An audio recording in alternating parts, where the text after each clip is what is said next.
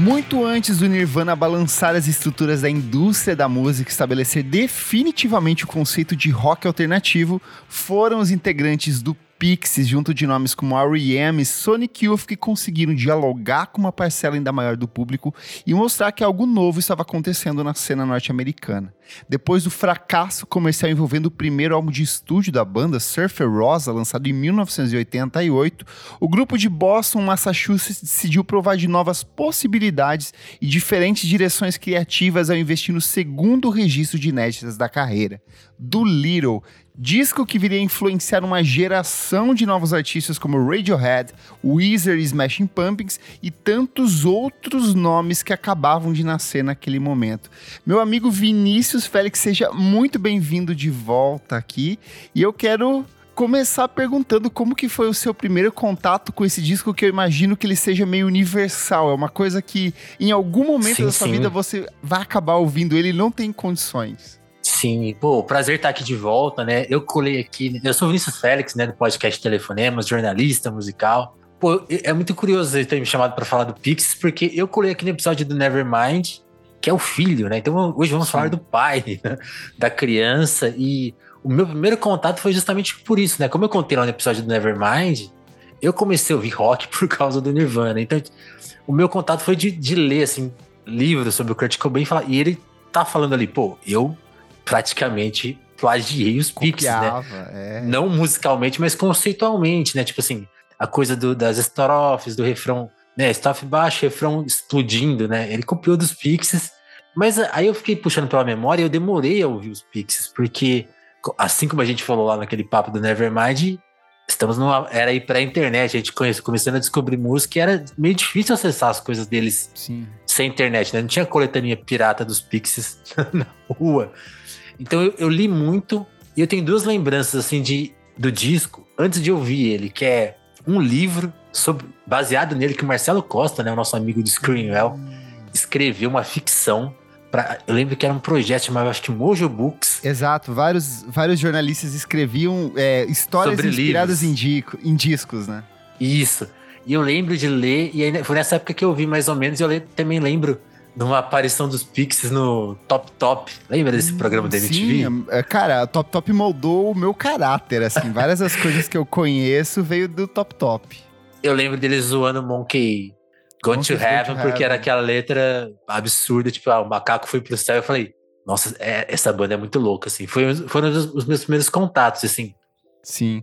Cara, para mim foi muito curioso porque eu tenho a, a, a, nítida noção de ter ouvido Here Comes Your Man no, na rádio, assim, na rádio da minha cidade ou numa rádio. Provavelmente. porque era uma música que tocava muito nas rádios da época, e na minha cabeça, a primeira vez ouvindo essa música, eu pensava, isso é tipo Beatles, é uma música dos anos Totalmente. 60, dos anos 70, que é eterna. Eu lembro de associar por algum motivo com o, o De Volta para o Futuro, sabe?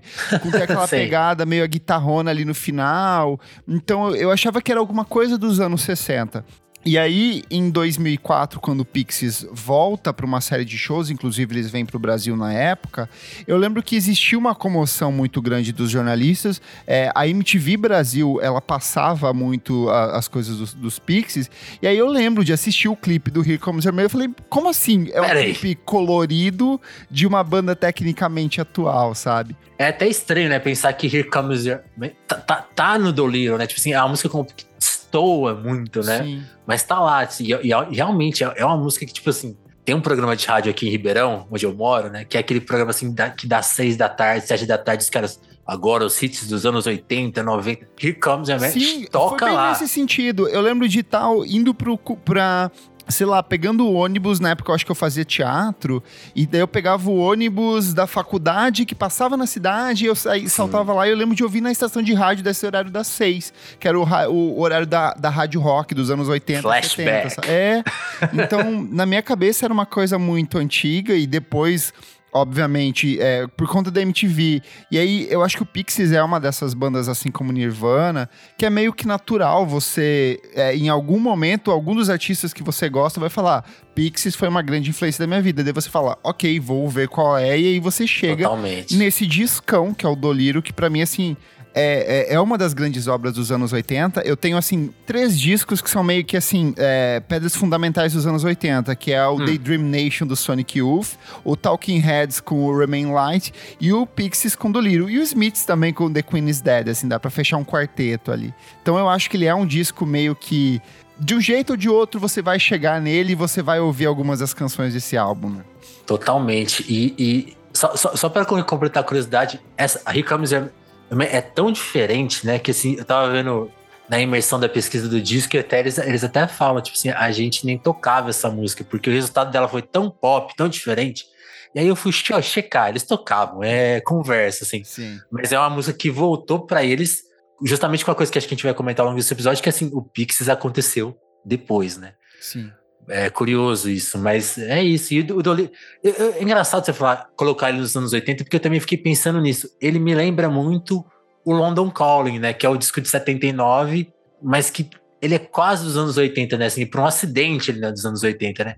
E eu fico pensando muito nisso, né? Porque se você pegar uma ideia de síntese do que é os, os anos 70, o London Calling não cabe. Se você pegar uma síntese do que foi os rock dos anos 80, o Doliro também não faz muito cabe. sentido, né? Ele meio que ele tá nesse limiar, ele tá antecipando o que, o que viria, assim, por isso que ele é tão especial. E aí, olha, embora o Surfer Rosa ele tenha sido um fracasso comercial, ele foi um sucesso de crítica, a crítica abraçou muito. É um trabalho bem denso, sujo, uma produção do Steve Albini maravilhosa.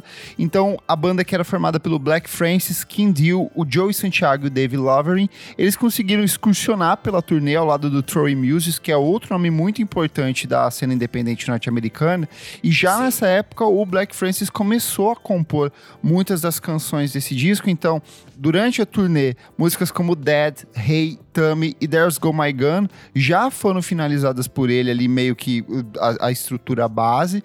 A banda participou de uma das sessões do John Peel em 1988 e até a Rei já apareceu em uma versão ao vivo do EP gratuito lançado pela revista Sound. Então, meio que a gênese do disco, ali a estrutura, a arquitetura, esqueleto estava pronto, faltava só um empurrão para esse disco acontecer. Total. E aí, o empresário da banda, que era o Ken Goys, ele falou: Olha, eu tenho dois produtores fodas para trabalhar com vocês nesse disco disco. Um é o Gil Norton, que é o cara que já tinha trabalhado com Echo and the Bunnymen num discaço, que é o Ocean Rain de 1984, entre outras coisas.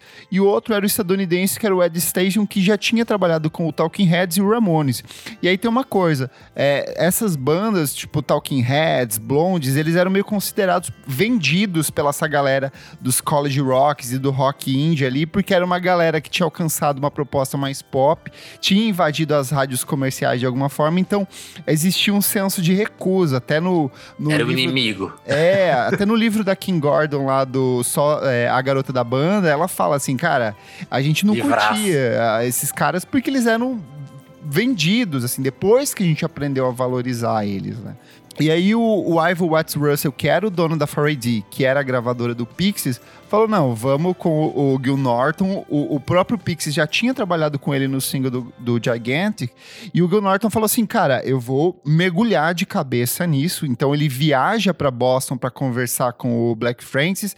E ele passa assim mais de duas semanas só preparando o terreno, assim, de ok, a banda é isso, eles querem fazer esse tipo de som, então eu vou explorar esse tipo de sonoridade aqui. Ele ficou duas semanas só estudando, desenhando, montando para tentar entender qual seria a melhor forma de, de extrair esse tipo de sonoridade que o Pixies queria alcançar, né? Totalmente. Mal comparando, né? Já que a gente falou, já falou do Nirvana dessa influência, se você pegar a diferença do Bleach, que é tosco, para a produção esmerada do Nevermind, dá para fazer. É que assim, o Steve Albini já tinha uma mão muito considerável, então o primeiro dos Pixies é já é bacana e já, e já tem essa presença, mas o Gil Norton dá essa essa ambiência, né? Porque que, isso é uma coisa que eu sempre fico pensando. Tem, tem duas discussões aí que acho que seguem. Já existiam bandas como os Pixies naquela altura? Talvez a, a cena de punk, de hardcore já estava se preparando para o que seria o indie. Você pegar o R.E.M. já é uma coisa, né? Tipo, embora o, o R.E.M. seja exatamente hardcore punk, mas já tinha uma essência alternativa, de guitarra barulhenta e tal, né? O R.E.M. é um pouquinho mais que isso, mas sonoramente eu acho que os discos não representavam as bandas. Sim. E o Pixies já tinha essa coisa, tipo assim, ele, você ouve e diz que parece que é uma banda tocando ao vivo. É muito, tem um, e o Gil Norton parece que vai lá e e pesa realmente a mão, porque ele dá esse corpo. E em He Comes ele dá aquela exceção que ele fala, agora vocês vão soar como uma banda pop. Sim. Mas o resto do disco é uma banda. É quase que uma banda tocando numa sala, né? Algumas, coi algumas coisas até foram, Parece que Rei, hey, acho que eles gravaram assim. Rei hey foi totalmente tudo ao mesmo gravado tempo. ao vivo, é um take é, só ali e funciona. Eu acho que a coisa mais legal do, do Little e da produção do Gil Norton é a forma como ele lida com esses pequenos contrastes, porque de repente você tem uma, uma avalanche de ruídos desabando em cima da sua cabeça, aí de repente você tem um silêncio só levando ali ó, com a linha de baixo da Kindle ou a bateria de fundo, e aí de repente é, essas oscilações, essas arquiteturas, esses espaços, esse entender a importância do silêncio para mim é uma coisa muito importante dentro do Liro, sabe? Total. E eu acho que é o que impactou essa geração, né, assim, porque tem uma coisa que eu acho até curiosa, não sei se vai fazer muito sentido. Mas assim, por exemplo, a gente que é do Brasil e ouve música brasileira, o silêncio pra gente é um papo, né? Porque você pegar o violão sincopado do João Gilberto, já tem to toda uma história. Eu fiquei em choque quando eu tava lendo uma biografia dos Beatles e tipo assim, pô, João Gilberto é 59. No, no alto dos anos 60, 65, 66, eles não tinham a manha de bater no violão igual. Eles faziam aquela coisa é, é, direto. Não e, tinha de, ritmo, assim, raramente. Né? É, assim, o dedilhado, assim, pra você ver, é uma novidade, né? Tinha o riff e tal. Então, assim, essa valorização do silêncio é muito importante, porque quando você vai ver, assim, o, elogio do David Bowie, que era um fã do Pixies, assim, fez cover dos Pixies, né? Imagina, assim, ele inverteu a ordem das coisas, né? A referência gravou um, um, um, um artista mais jovem e, tipo, tem três itens, né, que ele destaca, eu acho. Não lembro todos, mas, assim, as letras absurdas do Black Francis e a questão da dinâmica, assim, tipo, que, que é isso? Ninguém Era faz muito isso. diferente, né? Era Porque se você pega. A, se a gente olhar para os anos 80, a gente vai ter a, a, base ali de bateria, guitarra e baixo, mas você vai ver o sintetizador muito presente em tudo. Então você não tinha esses respiros. Eu acho que. E, e, e o próprio. E zero surfer, ambiência, né, Kleber? É, Era som muito e, mais chapado, né? E o próprio Surfer Rosa, ele é um disco muito Steve Albini porque ele é um blocão de ruído ali. O tempo inteiro você tem uma, uma, uma constância de atravessamentos, de quebras, de distorção. E aqui não não, às vezes você ah, é, para e aí de repente vai lá em cima e do nada silencia e aí abre espaço para que a voz da Kindle, que ela é muito emulando aquelas cantoras pop dos anos 60, sabe? The Ronettes, ou o próprio, o próprio Beach Boy, sabe? Aquelas musiquinhas Total. pop pegajosas, elas vão ecoando no fundo de uma coisa que é extremamente anárquica e suja e crua. Então, assim, essa capacidade que o Gil Norton teve de equilibrar todos esses elementos é uma coisa que eu acho muito única dentro do Dolittle, e é uma coisa que toda vez que eu ouço, fala, eu não tinha percebido essa nuance. Às vezes eu ouço de fone de ouvido, é uma experiência, daí se eu ouço vinil é outra experiência, se eu ouço CD é outra experiência. Então, é muito louco como esse disco se modifica ao longo dos anos, sabe? Eu tive essa experiência reescutando agora. Quando você me falou, pô, a gente vai fazer o Doliro, eu fui reescutar e, por exemplo, né, Monkey Gun to Have, que é uma música que eu ouvi mil vezes na vida, eu nunca tinha prestado atenção que tem Lá no fundinho da música, por exemplo, tem uma hora que fica umas cordas, assim. Sim. Só tan, tan, tan. Tipo, um detalhe, assim. eu sempre achei acaso. que era um disco de. E foi por acaso, era Kim Deal mexendo nas, nas cordas de um piano, assim, aleatoriamente. Ele falou: não, vamos incorporar um arranjo de cordas assim discreto ao fundo dessa canção também, né? E é lindíssimo. Mas assim, é um detalhe que, que você, não presta, você não presta atenção. Se você tiver de bobeira, você não presta atenção e tá lá. E aí, olha só, para a produção desse disco, eles tiveram 40 mil dólares, o que era nada nos anos 80. Nada, era, era muito pouco dinheiro, mas isso era quatro vezes o que eles tinham é, recebido pro primeiro álbum, que custou apenas 10 mil dólares, então foi feito assim, da forma mais tosca possível. A gravadora da época era a 4AD, que era a gravadora responsável por apresentar trabalhos da Bauhaus. Cocktail Twins lançou praticamente os melhores discos dentro da, da 4AD. É, Dead Can Dance também era uma banda significativa. Hoje eles tiveram discos da Grimes, The National, St. Vincent, então era um grande, um nome muito importante. Eles acreditavam no som do Pixies, mesmo sabendo do fracasso comercial que foi o Surfer Rosa. E aí eles botaram muita fé nesse disco, mas eles deixaram que eles tivessem uma liberdade criativa muito grande, até porque estaria sobre o domínio do, do do Gil Norton, né? Então o disco começa a ser produzido no final de outubro e eles fazem e eles vão até o começo de novembro num processo de era praticamente eles acabavam uma, uma composição por dia. Só que ouvindo hoje eu não fico com a sensação de que é uma obra assim urgente. Eu sinto que tem um acabamento, tem um refinamento. Na época a gente até no programa que a gente gravou do Nirvana a gente falava da, do quanto era, é, era difícil pro Kurt Cobain aceitar fazer é, overdubbing, né? De fazer sobreposição sobreposição de voz, sobreposição Sim. de guitarra. Pro Pixies também era a mesma coisa, mas o Gil Norton falou: não, a gente precisa pegar essas canções que eram muito secas, muito cruas ainda, e acabar, inserir com, e, e costurar elementos, né?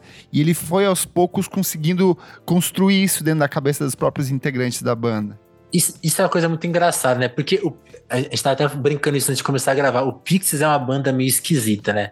Se você vê o documentário sobre ele que, que tem, ele, eu sempre lembro que um amigo meu, Diogo Rodrigues, falava: Cara, o Pixies é muito estranho, porque você vê eles no, nesse documentário, eles não conversam entre eles. Sim. E é uma banda que meio que não conversava com a cena. Então, tipo assim, embora Kim Jill tivesse. Tem o Breeders, né? Que tem, tem toda uma relação com, a, com uma cena ali, com outras pessoas. O Black Francis parece aquele cara que veio do nada e nunca se relacionou com ninguém. Ele é perturbado, ele é estranho. Perturbado, é, estranho, tipo assim. Tudo que rodeia as letras dele, assim, ele é um cara muito esquisito, assim. Então, tipo assim, é um cara sem amigos, né? Ele deu a sorte de fazer amizade com o Joey Santiago, arrumou a Kindle e o Batera, formou a banda e meio que, tipo assim, eles não têm relação com nada. Então, eu sempre tive na minha cabeça, assim, que, tipo, até lendo sobre isso, que eu falei assim, essa postura do Gil Norton deve ter perturbado eles, mas eles se deram bem, tanto que o Gil Norton continuou produzindo os outros discos Sim. e quando eles voltaram, o Gil Norton continuou parceiro, então eu acho que eles se entenderam, né? Mas é, é isso, assim, a banda, uma coisa que eu li, o Joe Santiago também menciona que essa pré-produção foi muito importante, porque eles chegaram, tipo assim, a, gente sabe essas músicas de core, então esse processo foi menos difícil, então eles gravaram tudo e depois sentaram, acho que com mais calma, e eu sei que depois que tudo tá gravado, o Gnorto ainda faz uma. Ele contrata um engenheiro extra ali pra Exato, trabalhar junto né? com eles para dar uma finalizada. Essa camada, eles dão esse drive no disco, assim. Eles contratam o Steve Hagler, que era um engenheiro auxiliar, assim, então eles pegam algumas das sessões das músicas, por exemplo, para colocar mais vozes no Wave of Mutilation, é, a, tem mais camada de guitarra no D-Baser, então, assim, ele, ele sentia necessidade de incorporar algumas coisas, mas uma coisa que o Black Francis ficava maluco era assim. Eu tenho músicas que duram um minuto e eu quero que elas durem um minuto, porque as músicas antigas funcionavam assim. E o Gil é Norton já legal. vinha com uma cabeça dos anos 80 e, e até a frente, falando: cara, você não pode chegar com isso, uma música que vai durar um minuto numa rádio. Isso é um jingle, praticamente, né? E aí o Black Francis leva ele pra uma rádio, pra, pra uma loja de discos. Uma loja de disco. E isso. aí ele fala assim: tá vendo isso aqui? Isso aqui é Buddy Holly. Funcionava no tempo deles, então vai funcionar pra gente, sabe? Mas então você vê que tem essas oscilações. Tem música ali de um minuto e pouquinho, mas tem coisas de três, tem dois, coisas de dois, então. Não mais assim, que quatro, né? É, mas é, rolou um equilíbrio no fim das contas, né? Rolou, mas, mas, mas é, é, engraçado, porque realmente eu nunca tinha me atentado para essa duração até ler sobre. E aí prestar atenção, nossa, realmente a música mais longa tem três minutos e meio, que tipo assim, é meio que básico, né? Então, assim, eles conseguiram, ele conseguiu convencer o Bill Norton, fez o disco desse, desse jeito. E é um disco assim, né? Pô, é, é, tem 40 minutos, assim, e ele é muito. É, é objetivo, né? Realmente, Sim. ele não, não tem essa sobra, não tem. Esse, esse, esse, argumento é muito legal, né? Tipo, oh, isso, isso não tocaria no rádio. Quase tudo aqui não foi pensado para tocar no rádio mesmo. Sim.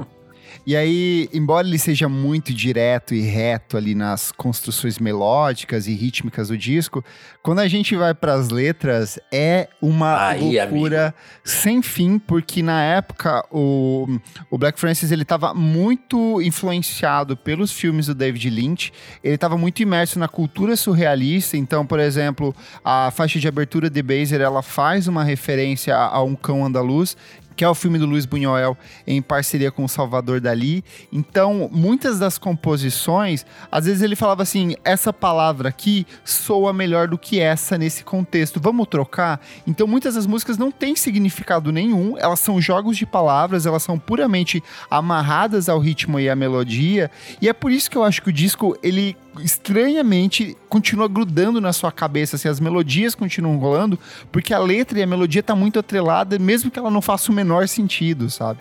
É uma coisa que eu lembro que o próprio Phoenix vai fazer na, no Wolfgang Amadeu Phoenix de fazer essas letras repetitivas, que eles faziam, usavam aqueles cartões criativos do Brian Eno, né, de, de se, se a ideia for simples, use a ideia simples. Então eles faziam dessas repetições e é uma coisa que o Pix incorpora aqui nesse disco de um jeito bem genial. E aí o, o Francis deu uma entrevista em 1989 pro uhum. New York Times que ele falou assim: Fiquei interessado em filmes de surrealismo avant-garde como uma fuga da realidade. Para mim, surrealismo é completamente artificial. Eu li recentemente uma entrevista com o diretor David Lynch que disse que ele tinha ideias e imagens, mas não sabia exatamente o que significava. Isso é como eu componho. Então, eu acho que é muito da, da o Pixies, ele não. Se você pegar a letra, não vai ter uma grande letra, uma coisa reflexiva, mas tem temáticas, tem conceitos, tem elementos ali. No primeiro álbum é uma coisa bem de violência, de brutalidade, de, de arrancar pedaços quase na, na forma como ele vai compondo. E aqui ele vai para religião, ele vai para pegar coisas como temática ecológica, ele vai pegar coisas como é, as problemáticas do capitalismo, sobre desemprego, e ele vai meio que jogando esses temas ali no meio, e de um jeito de outro nesse universo completamente maluco, acaba fazendo sentido, né? Não, é, é maluco, assim, porque, tipo, não, não tem nada, assim, que você consiga usar meio fora de contexto, assim, tipo... Talvez, talvez Where Is My Mind, que não tá nesse disco, hum. seja uma música que a letra as pessoas ainda peguem e utilizem por aí. Mas, assim, os versos realmente são coisas, assim, pedaços de... O que, que é uma onda de mutilação, Kleber? Eu Sim. até hoje não sei. Tipo assim, o que, que ele tá falando? Que caminho pra Mariana, que, que ah, andou na areia com os crustáceos. Tipo, mano. E aí eu tava lendo, é engraçado, essa é uma falha da minha pesquisa, eu não, eu não anotei quem falou isso. Não sei se foi o Bo, se foi alguém, mas falou assim: é engraçado que a, a letra dos Pixies não faz sentido pra gente e a gente não se importa, né? É o que você falou. Monkey Going to Heaven, If Man is Five, Devil Six, God is Seven, and Monkey Going to Heaven. Você é grudento, é pop, assim, chega, chega a ser pop. E tudo bem. E aí, acho que esse comentário que eu não sei quem falou, fica aqui meu, meu perdão pela falta de crédito, mas alguém falou assim: é engraçado, pra gente não faz sentido, não tem problema não fazer, mas parece que aquilo fazia sentido só pro Black Francis, só ele sofria com as letras, tanto para escrever quanto para externar aquilo no palco, porque tem isso, né? O canto dele, a coisa do grito, né? Tipo assim, parece que ele tá contando uma coisa muito séria, né? Que até talvez seja um problema, cara. Esses dias tem um como que chama? O cara do choque de cultura. Agora eu vou esqueci, nome, esqueci também esse nome. Mas ele foi na Amanda, no programa da Amanda Ramalho, e aí ele odeia Foo Fighters. Aí ele falou assim: por que que o. É o Daniel do choque de cultura. Ele falou assim: por que que o Dave Grohl grita tanto? E realmente, às vezes faz um sentido separar e pensar assim: cara, o Dave Grohl não tá cantando coisas que me despertem essa emoção, nem para ele, que, assim, que, que essa música Sim. é tão gritada. É uma crítica que fica. Eu até gosto do Foo Fighters, o Gil Norton, inclusive, produziu ótimos discos do Foo Fighters. Mas pro Black France, aí eu já sinto que não cabe isso, porque ele tá gritando lá que o macaco foi pro céu e eu tô com ele, sabe? Eu tô acreditando em cada palavra que ele fala. Porque tem essa entrega, né? Essa ideia, até essa ideia dele de usar a voz como instrumento realmente, tipo. Sim. É, orna. Eu acho que a gente já pode ir pras faixas, assim, e eu quero dizer que ele o do Little ele é um disco que ele abre de uma forma fenomenal, porque The Baser é uma puta canção. Ela é. Ela sintetiza tudo que é o disco, assim. Ela tem aquelas aquele coro de vozes de fundo, ela é suja, ela é urgente, ela tem esses momentos de silêncio e explosão. Eu acho que o disco já abre muito bem e eu acho engraçado como ela funciona até hoje na pista. Às vezes ou outra eu toco, às vezes a galera nem sabe o que, que é Pixies mais, mas ela tem uma energia, uma potência que ela funciona de um jeito assim que é muito espetacular para mim. Quero saber qual que são as suas músicas favoritas desse eu, eu, eu, adoro aquele riffzinho do D-Baser. Também, aquilo ali, se você deslocar da barulheira, é super pop também, super, né, Talking Heads, anos 80, tipo assim, é muito new wave, assim, tem essa pegada new wave. Eu, eu sou bem óbvio, assim, com, com o que eu gosto do Dolittle, porque eu acho que é, tem, tem, tem essa pegada meio greatest hits nele, né, tipo assim, Here Comes Your Man eu gosto, embora a banda, a banda rejeite um pouquinho, mas Evil Mutilation, Monkey Gun to Heaven, There Goes My Gun, né, que, é, que, que é uma música que eu descobri que eles não tocam muito, eu, eu adoro essa música. Mas acho que a minha favorita por muito, as minhas favoritas por muito tempo foram Rei, hey, Eu acho o Rei um espetáculo de canção, sabe? Porque ela é, é tipo assim, ela é muito estranha. viagem, né? Ela é muito É, tipo- louca, assim. Ela tem essas coisas, esses altos e baixos o tempo inteiro. E aí um solo muito viajado e tipo, é, é, ela and hey, É, é- é bem isso, assim. Eu acho que é- essa coisa eu acho muito interessante dentro do disco, porque às vezes você tá ouvindo. É um disco de punk, ele é um disco de surf rock, ele é um disco de rock, tem riff de metal, tem riff de hard rock. Aí às vezes ele é um disco de pop dos anos 60, naquela coisa meio Phil Spector. É, é muito confuso. lá, love you é. É, é bem isso. E de repente tem coisas latinas ali no meio. Você fala assim, nessa confusão toda que tá rolando aqui, fa- estranhamente faz sentido, sabe? Não, faz tudo. E, e é, e é engraçado, essa coisa latina, por exemplo, né? O Black Francis teve uma experiência, acho que em Porto Rico, né? Ele viveu um tempo lá, até, até, até a música Cracked Jones é meio, acho que é inspirada num cara que morou com ele lá, que era um cara meio um pouco difícil de lidar. Então, tipo assim, ele, tinha essa sacada, assim, de. Que eu acho que já é uma coisinha até legal, assim, que os Estados Unidos não é o centro do mundo, hein? Então ele já tinha essa, essa pegada. E, mas Gojo, eu acho que é a, é a minha favorita, que fecha o disco e, e tem essa boa. energia, né? Assim, que eu acho que é o que vai desembocar no Nirvana, assim, é, é, é a deixa. Tipo assim, pega a bola aí. E sabe o que é legal? Mesmo as músicas que talvez não sejam as mais emblemáticas ou as mais conhecidas, você pega ali aquela se- a sequência é, Mr. Greaves, Crack It Jones, Lala, é, Lala Love You e, e Number 13 Baby. Elas não são músicas assim que o grande público conhece, mas quando você ouve, você vai percebendo elementos ali que são pontos altos muito interessantes, sabe? Seja a guitarra do, do Santiago, seja a levada da bateria, seja a forma como o Black Francis usa a voz dele, assim. Então tem sempre um momento, assim, de muito, tipo, radiante que merece um destaque dentro dessas canções, sabe? Não, totalmente. É engra- é- agora tava lembrando assim, eu já conversei com o Joey Santiago e, pergu- e perguntei dessa guitarra pra ele, né? E, e eles. E, e eu não lembro, agora, agora é engraçado, eu não lembro muito bem o que ele respondeu, porque a gente tava falando de um disco, Kleber, que acho que você odeia, que é o, o Indie City, né? Ah, eu odeio. Não É, não o chama Indie Indie City, City. é a volta, é, É o? Indie Cindy, a volta deles em 2014, se eu não me engano. Indie Cindy.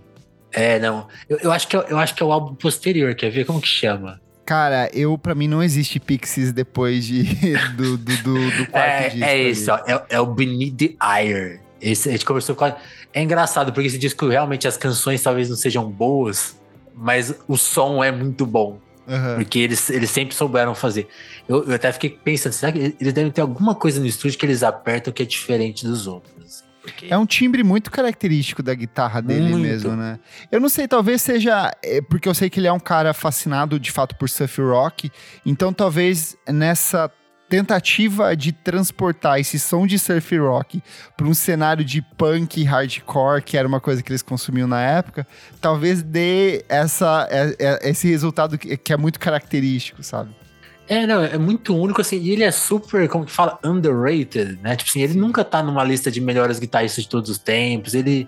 Mas ele é, assim, ele tem uma coisa única, ele... E acho que é uma coisa que é importante falar nesse episódio, assim, tipo... É uma coisa que a gente falou, pô, nos anos 80 tinha essas grandes bandas, R.E.M., Smiths, né? O, o Echo and the Bunny, que você falou que, o- que o Gil Norte já U2. produziu com U2, né? Pô, e assim, no final dos anos 80, quem tá explodindo, eu sempre lembro disso, o Chuck Porter falou isso uma vez, quando ele tinha aquele canal com a Gaia, e falou, pô, a música é uma coisa curiosa, né? Eu, eu não sei, eu não sei porque eu- lembro sempre dessa, dessa comparação que ele fez lá no canal, que era assim, 89, né? Tipo assim, o Guns N' Roses cheirando toda a cocaína do mundo. Aquele tipo de só aquele hard rock, aquilo ali era o mainstream do rock. E o Pixies lá inventando um universo.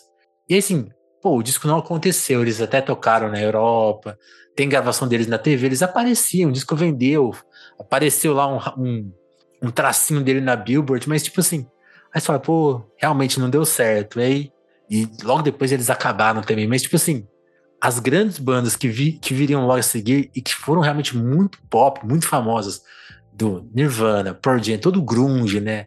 Aí você pega o indie, Smashing Pumpkins, Pavement, né? Que, que hoje é uma coisa consolidada, né? Tipo assim, o próprio Pixies voltou a existir porque existe esse mundo onde bandas não precisam dar muito certo para existirem. Tem um circuito mundial de festivais, de shows, então você grava seu disco, você não precisa fazer um monte de dinheiro, você não tem que, você não tem que viver da gravadora, né? Então existe já um universo indie muito consolidado e é todo inspirado no som dos Pixies. Então, tipo assim, Sim. não deu certo e deu super certo, né? Muito louco pensar nisso também. E aí, dentro desse universo de estranhezas, a arte de capa do, do Liro também é um trabalho maravilhoso e completamente estranho.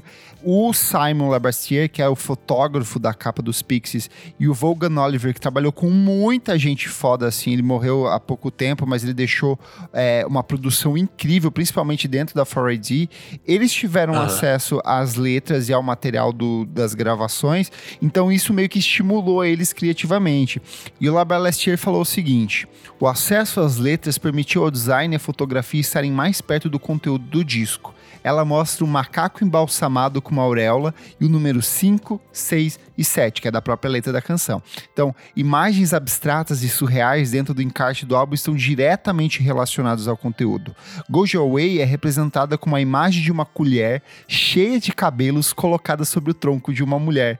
Então, assim, é muito legal como esse conceito surrealista, ele tá todo alinhado, ele vai da letra, vai para as estruturas melódicas, processo de composição, uso da voz, mas principalmente na imagem de capa e no projeto gráfico todo do disco. Então, fecha meio que esse ciclo, né, de um jeito muito interessante. Esses dias eu fui presenteado com uma frase assim, maravilhosa do Maurício Pereira, né? Tava entrevistando ele. Vocês já entrevistaram ele aqui sim, também, né, sim, né? No...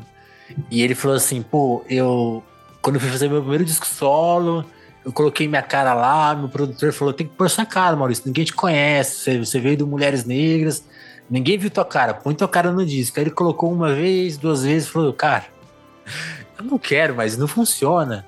E ele começou a fazer, a partir dele, fazer capas mais conceituais. Ele falou assim: eu comecei a perceber que a capa é, é a música 1, né? Isso é, é, muito legal, assim, porque você fala assim, pô, mas é óbvio que a capa tem que chamar atenção. Não, ela tem que cantar uma música já. É, é diferente, não é só chamar atenção na loja, é tipo assim, te vender o conceito do disco. E o Doleiro faz isso. Eu nunca tinha visto uma foto, você até me mandou aqui no material, né, no, no seu roteiro, que é a capa desconstruída, né? A foto pura, assim, sem, a, sem as né, artes que efeitos. tem. É lindíssima. Tipo assim, é Sim, é, daria uma é um material muito bonito. É, se fosse limpo, já era uma puta capa. Então, assim, se você nunca viu, inclusive, e, e se você não valoriza capas aí, viciado em streaming, que a capa é daquele tamanho que não dá pra ver nada, vá procurar a foto. É, dá uma dica aí, gente. É um é exercício. Para essa imagem, para esse material gráfico, cada música teve uma imagem produzida. Então, assim, dá uma pesquisada aí no Google que você tem inteiro. São sempre imagens com esse tom meio preto e branco, meio sépia, assim. Então, eu acho que ajuda a ampliar ainda mais o conceito em cima do disco. E, é, curiosamente, mesmo nesse universo de estranhezas, de imagens de capa estranha de letras bizarras, Do Little foi um disco que performou muito bem. Ele agradou principalmente a crítica, a crítica adorou. As bandas da época, inclusive o Steve Albini falou muito mal desse disco quando ele saiu, mas Obviamente. tem um motivo porque ele teve um impacto positivo comercialmente. Ele estreou na posição é, 171 da Billboard 200 nos Estados Unidos, o que é um feito assim é, incrível para uma banda independente que, que circulava apenas em rádios universitárias. E aí tem um fato curioso que por conta do, do fato de Monkey Guns to Heaven tá tocando bastante nas rádios universitárias, ela pulou para a posição de número 98 da Top 100 e ela ficou ali duas semanas, então deu uma visibilidade maior para a banda.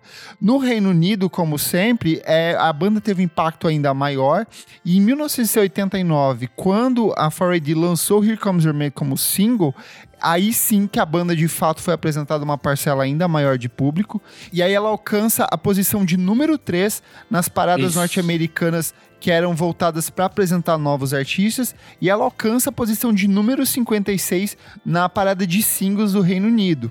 E aí, assim, em 1997, quando o Pixies já não existia mais, e eles lançam a coletânea Death to the Pixies, que foi uma das responsáveis por fazer essa volta do Pixies nos anos 2000, eles lançam The Baser como um single pela primeira vez, então o disco meio que tem uma sobrevida.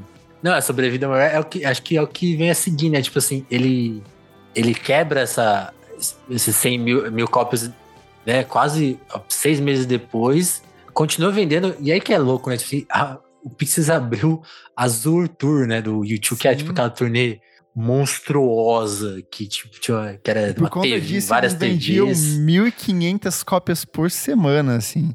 E aí aí agora vai. é, aí aí foi E aí, é, nessas indas e vindas, é, banda voltando com turnê nos anos 2000, lançamento da coletânea, hoje em dia estima-se que o do Lírio tenha vendido entre 800 e 1 milhão de cópias. E aí, como ele acabou se transformando num desses álbuns que são meio que essenciais para a história do rock, tá na lista lá do Top 500 da Rolling Stone, tá num monte de listas mundo afora. Então ele é um disco que continua vendendo muito, ele continua sendo reapresentado até hoje para uma geração de novos. E, e, acho que tem, aí tem esse efeito, né? O Pixies vira uma banda, né? Mesmo que, sei lá, Where's My Mind vai tocar no Clube da Luta e não tá nesse disco, mas vai apresentar a banda, né? Então, e, são músicas que estão aí por séries, filmes e e, e, vai, e, vão continuar aparecendo, até jogo é de até, videogame. É até curioso que ela tenha tocado no final do Clube da Luta. As pessoas falam, nossa, Pix. Hoje em dia a gente fala, nossa, Pix tocando no final do Clube da Luta. Mas vale lembrar que era porque era um som barato de uma banda barata que já não existia mais, sabe? Então teve esse efeito reverso, assim. E aí foi toda essa construção de lançamento de coletânea. Hoje parece, não, ele foi muito descolado, não, né? Não, que nada. E aí teve esse, essa construção toda. O Pixies de verdade, como esse fenômeno cultural pro grande público, ele vai acontecer nos anos 2000, quando a banda, tipo, começa a se rearticular para essa volta, sabe? E aí agora, ela vem pro Brasil, ela veio pro Brasil já algumas outras vezes, vai tocar no Upload, então é uma banda que acabou abra sendo abraçada pelo público muito tardiamente, porque antes ela era um fenômeno de nicho, né? Sim, eu, eu acho que o Pixies é, é, é, talvez seja um dos primeiros exemplos, assim, dessa... Depois virou uma tendência, né? O, até aquele aquela série de retornos no Coachella, né? Tipo assim, as bandas voltavam para fazer o Coachella, depois seguir... O Primavera Sound, de maneira geral, ele Também, nasce como né? um festival que traz bandas velhas dos anos 80 e 90, que eram tipo indie, né? Então, tem muito disso eles, também. É, é legal, eles acontecem tardiamente e acontecem, né? Nessa primeira etapa, com a formação original, né? Que também é uma coisa especial, porque a Kindle, a gente falou até, até pouco dela. Não, ela é putaça não, com e, eles até e, hoje, né? E, então, e não é por acaso, porque a participação no disco dela é um pouco apagada, justamente porque já começava ali uma treta com Black Francis, que tinha um poder de controle muito grande. Então, o baixo dela tá lá, é sempre maravilhoso, o jeito, o estilo dela compor. Né? Se você for ouvir o Breeders, onde ela tinha mais é, por eminência, você vai ver que tá tudo lá, a alma dela tá lá, ela carregava o Pixies mesmo, né? Tipo assim, tá lá. Mas ali, já te, no doleiro começa esse ruído.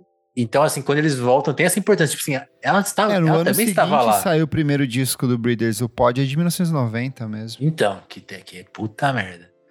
E, tipo assim, quando eles voltam, ela tá lá. Mas também não durou muito tempo e ela acabou saindo depois. E e aí eles tiveram essa sacada, né? Tipo assim, ah, vamos continuar existindo, né? O trio tá aqui.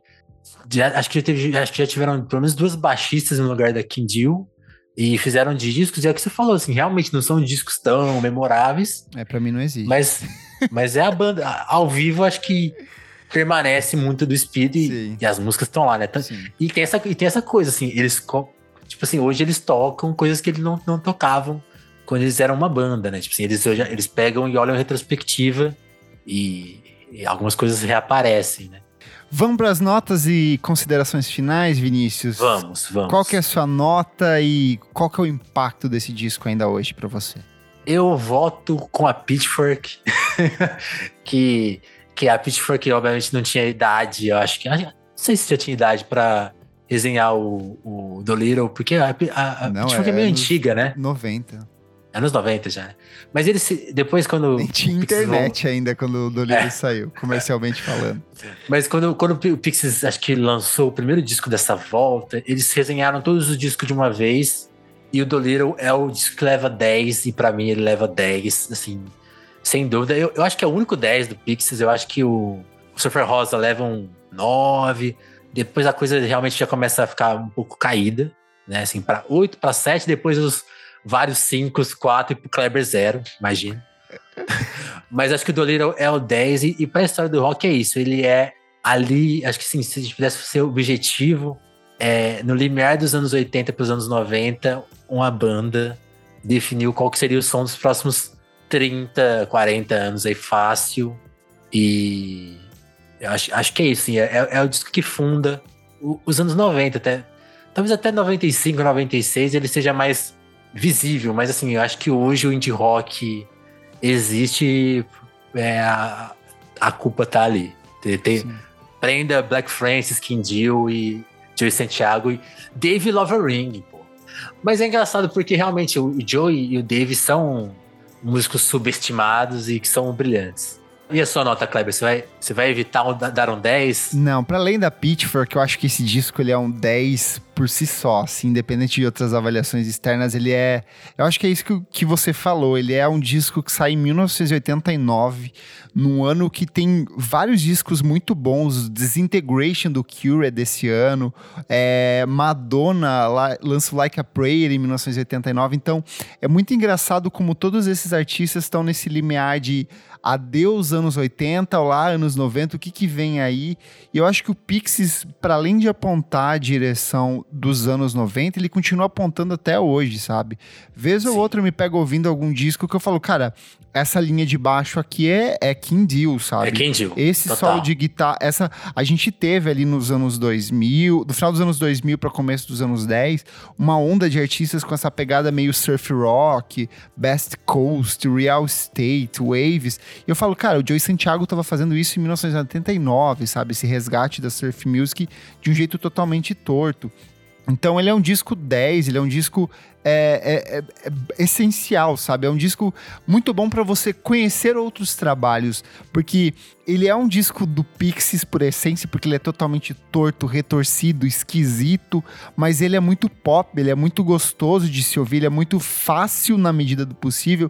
E aí ele assim, existem vários momentos que ele fala assim: "Tá vendo esse momento aqui? Isso aqui é hardcore. Vai para isso aqui. Tá vendo essa levada aqui, ó? É meio suja, ela é meio urgente. Isso aqui é mais é meio punk, é quase um Husker Du. Você conhece Husker Du? Pega isso aqui, sabe? Mas você tá ouvindo essa melodia? Isso aqui é, é, é Brian Wilson isso aqui é anos 60, vai para essa direção. Então eu acho que ele é um desses discos que apresentam muitas coisas, mas nem por isso ele deixa de ter a identidade dele. Então é um trabalho para mim é, excepcional, um desses discos que estão sempre no meu celular ali, eu acho ele ele fantástico. Contrário a você, eu acho que o Surf Rosa para mim é um 10 também. Eu, eu amo ele, mas por outras, por outras direções. Outros ali. motivos. Mas o Dolittle, assim, essa perversão da música pop, de ser uma banda que é totalmente a, alternativa, somos descolados, somos blazer, mas a gente ama música pop do fim das contas, eu acho que é o que torna esse trabalho tão, tão bonito para mim. Total, eles são o nosso Velvet Underground, assim, só que mais feios e mais sujos e mais esquisitos, né? Boa. Mas, mas, eu gostei muito desse resumo que você fez, porque é, é isso, assim, quando, quando eu olho pros discos que saíram em 89, tipo, Cara, tem Dr. Feel Good, Motley Crue, No Control do Bad Religion, tem os Beast Boys, tem feito. São bandas que são, tipo assim, uma coisa. E o Pixies é, é essa coisa, tipo assim. Né? Tem um universo aqui, ó. É uma coisa muito ampla, assim. Sem, sem diminuir ninguém, mas, pô, é um trabalhinho a, a mais aqui. O Clássicos VFSM é um projeto paralelo do podcast Vamos Falar Sobre Música. Apoie a gente em padrim.com.br barra podcast VFSM. Tem acesso a esse e outros programas lançados com muita antecedência. Eu sou o Kleberfac no Twitter e no Instagram e você também pode acompanhar meu site musicainstantanea.com.br. É isso, Kleber. Te agradecer mais uma vez, cara, por ter convidado aqui para colar no Vamos Falar sobre Música, falar sobre mais uma vez sobre um disco nota 10 especial. Assim, é... Foi um prazer estar aqui. E é isso, sou o Vinícius Félix, do podcast Telefonemas. Estou lá no Telefonemas tentando entrevistar todas as pessoas do mundo, assim, todas, é a nossa... Literalmente todas, todas. todas. Às vezes eu, eu abro o Twitter e falo assim, vou entrar agora numa entrevista com fulano. Exato, exato. Exato, todas as pessoas do mundo que falam português, assim, que é, é, é o meu limite ainda, assim, né? Quando, quando eu, o Duolingo ali, eu bombar no inglês e no espanhol, o mundo que se prepare. Mas é isso, estamos lá no Telefonemas, entrevistando as pessoas. Também escrevam lá na Popload semanalmente o top 50, o top 10 gringo, resenhando aí as novidades, né? Estamos aí prontos, preparados para o Popload Festival, que vai ter o show do Pixies. Então fica, ficamos ansiosos. Se você quiser encontrar a gente lá, imagino que eu e o Kleber estaremos lá. E só mais uma dica, uma coisa que eu esqueci de falar, né? Procure o David Bowie falando sobre os Pixies. Se você ainda não foi convencido pela gente, seja convencido Ouça pelo David Bowie.